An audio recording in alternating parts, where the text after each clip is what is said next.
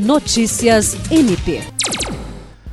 O Procurador-Geral de Justiça Danilo Lovisaro do Nascimento recebeu nesta quarta-feira o Procurador-Chefe do Ministério Público do Trabalho da 14ª Região, Carlos Alberto Lopes de Oliveira, e o Vice-Procurador-Chefe Lucas Brum. A agenda institucional foi a primeira visita do chefe do MPT em Rondônia e Acre, empossado no cargo em outubro do ano passado, ao Ministério Público do Estado do Acre ele permanece no cargo até 2023. O procurador-geral do MPAC, Danilo Lovisar, agradeceu a visita, destacando que o diálogo entre as instituições deve ser prática constante, visando ao fortalecimento da atuação em defesa dos interesses da sociedade.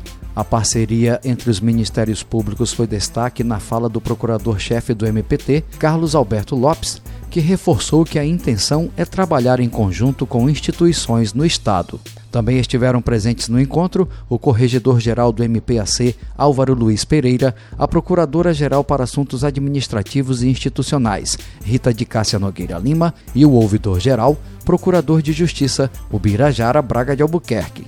Jean Oliveira, para a Agência de Notícias do Ministério Público do Estado do Acre.